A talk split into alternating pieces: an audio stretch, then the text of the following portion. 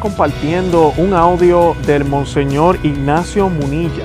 Monseñor Ignacio Munilla, eh, que nos va a estar hablando de las últimas dos películas que la plataforma de Netflix ha publicado. Eh, la primera que nos va a estar hablando mayormente es sobre los dos papas. Algunas personas ya también nos han preguntado a quien conoce a Vive tu Fe cuál es nuestra opinión. Yo no he visto la película, pero sí he leído muchísimo del tema. La película también está en los cines.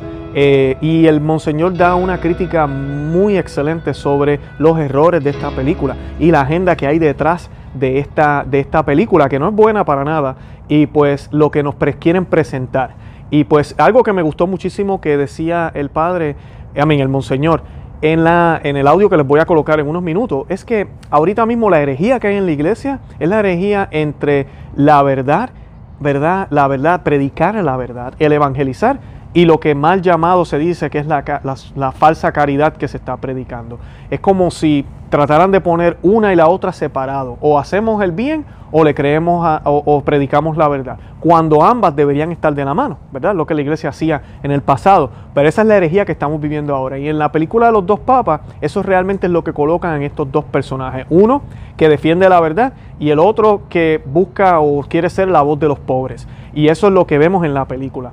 Eh, él habla muy, muy elocuentemente de Benedicto XVI, también nos dice de sobre el Papa Francisco y del Papa Benedicto XVI, nos habla muy bien de ambos, qué es lo que realmente ellos representan y cómo los están presentando en la película. Creo que me pareció bastante bien. Yo entiendo, ¿verdad? Para el pensamiento que algunos tenemos en el canal, eh, pues puede ser que algunos quisieran que hubiese dicho otras cosas, pero creo que me pareció muy, muy acertado todo lo que dijo eh, referente a, ambos y me pareció muy acertado el que él está aclarando realmente qué es lo que se quiere hacer con estas películas.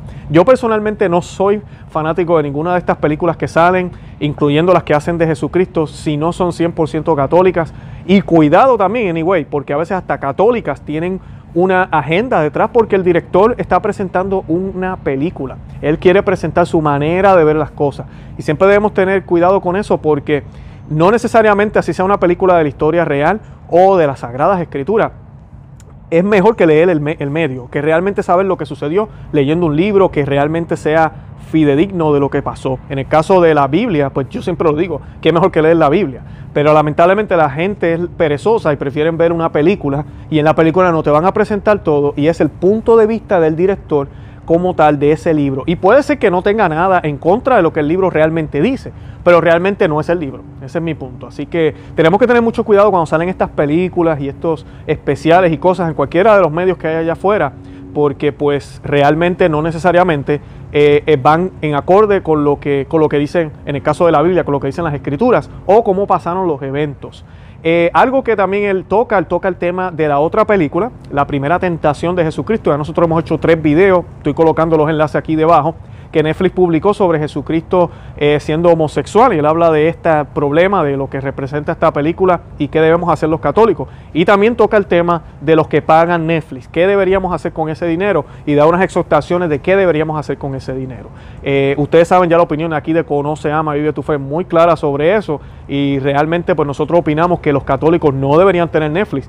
Primero esta película de Jesús homosexual y ahora está con los dos papas también es un ataque directo a la iglesia, es un ataque directo mayormente a la persona de Benedicto XVI, el cual es un, eh, fue un excelente papa y todavía sigue siendo eh, nuestro papa y pues tenemos que respetar la figura de él y la figura de, de, la iglesia y del papado. Y realmente pues esta película en nuestro pensar y en el pensar del, del Monseñor es un ataque a todo lo que Benedicto hizo y a todo lo que la iglesia realmente ha hecho durante milenios a través del papado. Así que pues tenemos que escucharlo y nada, los invito a que lo escuchen, opinen, eh, déjenme saber qué piensan.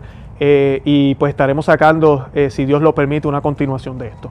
Eh, nada, los invito a que también visiten nuestro blog, conoceamevivetufe.com, que se suscriban aquí al canal y que nos dejen, uh, nos sigan también en Facebook, Instagram y Twitter. Los amo en el amor de Cristo y Santa María, ora pro nobis. Y quisiera hacer una, una crítica de una película que en estos días nos la están vendiendo por tierra, mar y aire. Me refiero a la película de Los dos papas, producida por Netflix, que tiene pues, eh, pues algunos actores importantes como Anthony Hopkins, que es el que representa al Papa Benedicto XVI y Jonathan Price el que representa al Papa mm, Francisco, a Jorge Mario Bergoglio, porque le representa antes de ser Papa. Los dos papas es una de esas películas pues que desde esta nueva plataforma Netflix están difundiendo con una gran eh, profusión. Y me, parece oportuno también decir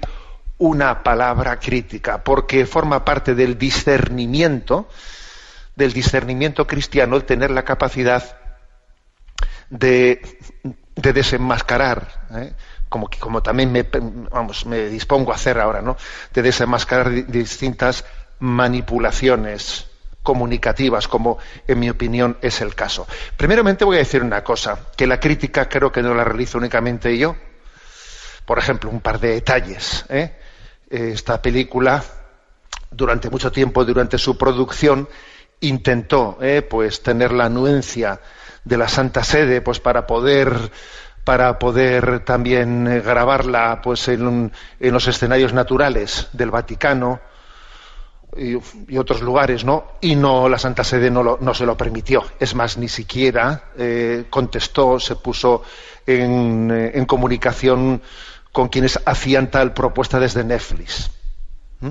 O sea que desde el Vaticano hubo una no colaboración en la realización de esta película.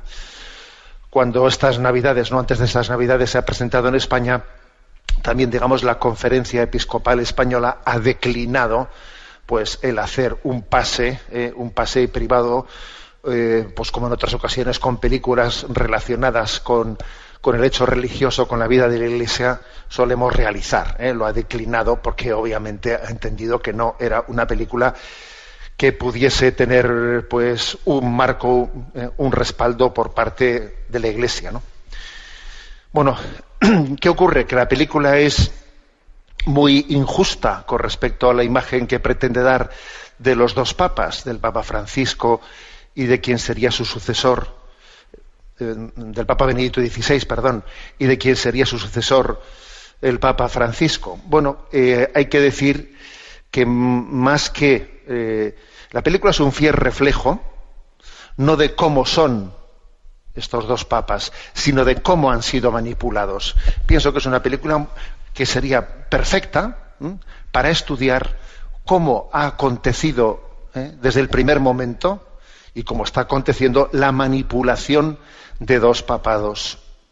Es, es perfecta la película porque no le falta un tópico de manipulación. ¿eh? Obviamente la película lo que, lo que pretende es que eh, nos caiga simpático Jorge Mario Bergoglio, quien va a ser el sucesor del Papa Benedicto y pues que se genere en nosotros una antipatía hacia todo lo que el Papa Benedicto XVI ha representado. Sí, quizás la película va derivando de una antipatía frontal en el primer momento, al final hacia sentir una cierta compasión, ¿no? Una compasión, una pena por un Benedicto XVI que no tiene la capacidad eh, pues de relacionarse con el mundo, ¿no? Es, pues el Papa Benedicto XVI es una, una persona rara, ensimismada, en, sus, en, pues en su amor a la música, eh, en su forma intelectual de ser, que vive en su burbuja, no tiene empatía alguna, es incapaz de dialogar con el mundo, etcétera, etcétera, ¿no? Y entonces viene Jorge Mario Bergoglio, al quien se le representa, pues exactamente con todo lo contrario. Y todo ello está absolutamente al servicio de lo que eh, es la herejía de nuestros días. ¿Y cuál es la herejía de nuestros días? Bueno, la contraposición entre la verdad y la caridad.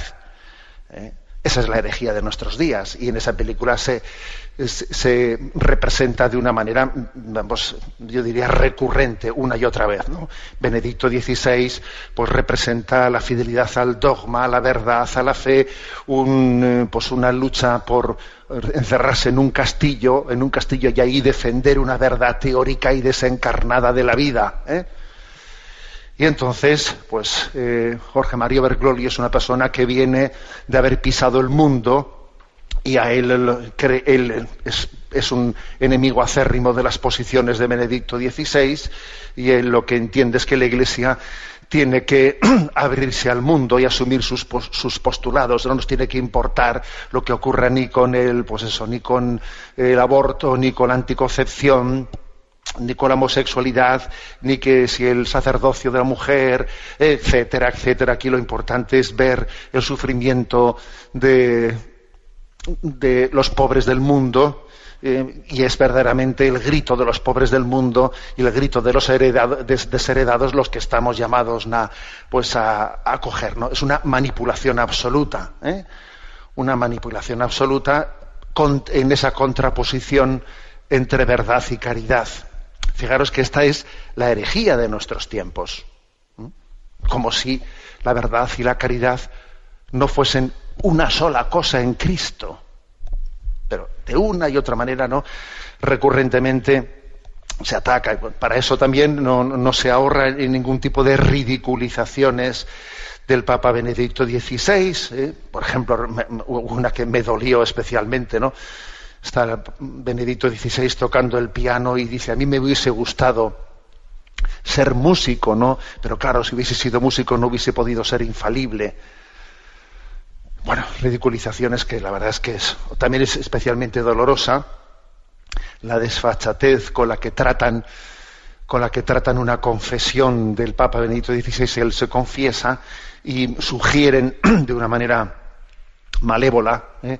en, esa, en esa confesión pues la culpabilidad del Papa en el tema de los abusos eh, de los abusos eh, sexuales por parte de cierta parte del clero, ¿no?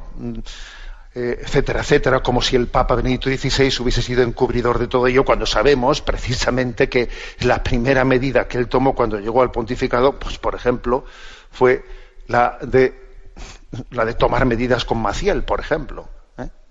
Fue la primera medida que él tomó al llegar, al llegar a, al pontificado. Bueno, hay también una, visión de él, como que él, la renuncia del Papa Benedicto XVI, está tomada por el hecho de, que tiene una crisis de, fe o cuando menos una crisis de interior en la que no escucha a Dios y entonces esa especie de silencio de, no escuchar a Dios es la que le lleva a la renuncia. Bien, fíjense en una cosa. Hay una continua, os decía que es la película perfecta, no para conocer a los papas, todo lo contrario, sino para conocer la manipulación recurrente ¿eh? que, digamos, el pensamiento dominante y la cultura dominante ha realizado y realiza sobre los dos pontificados. Por supuesto que es un flaquísimo favor el que se le hace al Papa Francisco, flaquísimo favor, aunque la película pretende hacerle simpático frente a la antipatía que se pretende generar en Benedicto XVI, pero es un flaquísimo favor, porque en el fondo es, hacer de él alguien que acoge ¿no? el espíritu del mundo ¿eh? y lo acoge sin más, ¿no? sin discernimiento alguno, asumiendo todos los postulados de la secularización, etcétera, etcétera, ¿no? como si el Papa no tuviese ninguna palabra que decir ante el relativismo de este mundo. ¿no? Es un flaquísimo favor, obviamente. Fijaros, hay una tesis, ¿no? Una tesis en, el, en este pensamiento dominante que, desde el cual se pretende juzgar la vida de la Iglesia. Y la tesis dominante es una proyección en la, en la, vida de la Iglesia de lo que son los esquemas de este mundo. ¿no? Según eso, en la Iglesia habría pues conservadores y progresistas, ¿no? de derechas y de izquierdas, y todo sería visto desde este parámetro. Y lo cierto es que esos parámetros son absolutamente ajenos, extraños a la vida y al ser de la Iglesia. Lo cierto es que sí es verdad que hay dos iglesias, pero no son la conservadora y la progresista, la de derechas y la de izquierdas, sino que serán, son en todo caso una iglesia que evangeliza y una iglesia que se mundaniza. Ese es el riesgo que tenemos. ¿eh? O evangelizamos o nos mundanizamos. Y por supuesto que en esas dos iglesias, la que evangeliza y la que se mundaniza, pues habrá en cada una de ellas dos gente de derechas y gente de izquierdas, gente conservadora y gente progresista. Pero el parámetro verdadero es este, no es el otro. Ese parámetro de izquierda-derecha, de conservador-progresista, es un parámetro con el que se quiere manipular la vida de la Iglesia y sobre todo hacernos asumir una herejía, la herejía de, de el antagonismo entre verdad y fe, en una, en una continua no contraposición absurda, en un dualismo, en un dualismo inexistente en la vida, en, la, en el Evangelio, un dualismo inexistente. Bueno, lo bueno de esta película es que es un petardo. ¿eh? Quiero decir que me parece que es imposible que el gran público que tenga éxito entre el gran público esta, esta película porque hace que sus diálogos, etcétera, pues yo creo que son bastante insufribles para, para el gran público y esa es una buena, buena noticia, ¿no? Bueno, y además hay que decir que, que no es que no, no, es esta la única novedad de la plataforma Netflix ¿no? en este contexto navideño, porque también, aparte de esta película de los dos papas, están difundiendo la película de la primera tentación de Cristo, una película en la que se representa a Jesucristo como un homosexual que vive su homosexualidad, a la Virgen María como una prostituta, etcétera. Una película que también la plataforma Netflix está, está distribuyendo. Y obviamente ha habido eh, pues muchísimos cristianos en todas las partes del mundo que han levantado su voz contra la plataforma Netflix, pero mm, se, ha, se han eh, reafirmado ¿no? en la supuesta libertad de expresión para, para no dar un paso atrás ¿no? en la proyección de esa, de esa película también blasfema de la primera tentación de Cristo. Luego nos hemos enterado de que en Brasil ya ha habido, pues, eh, en los típicos tontos de turno, un, un llamado Comando Insurgencia Popular Nacionalista de la gran familia integralista brasileña que ha lanzado unos cócteles Molotov contra la productora de esta película, haciendo que los que son eh, verdugos se conviertan en víctimas, eh, que obviamente es eh, recurrir a ese tipo de reacción violenta contra una película es también totalmente mundano, ¿eh? absolutamente contrario al espíritu, al espíritu del Evangelio. Y bien, en estas estamos. Hay una manipulación increíble, ¿no? Yo según ayer me invitó pues una, una familia a su casa para, para, ver esta película, ¿no? Y la verdad es que según la veía, yo decía en mi interior que es impresionante, ¿no? La gran manipulación del pensamiento, la gran manipulación de la sensibilidad que está aconteciendo, ¿no? Desde medios de comunicación, desde el cine también, ¿no? En este caso, qué gran, manipulación y qué importante es que tengamos sentido crítico para discernir, ¿no? Ante, pues, ante esta situación. Y yo me hago una pregunta, ¿no? ¿Y qué hacer con la cuota de Netflix? ¿Qué hacemos con la cuota de Netflix, no? Los que la paguen. Qué buena aportación sería eh, el dinero, ¿no? Que va a esa cuota.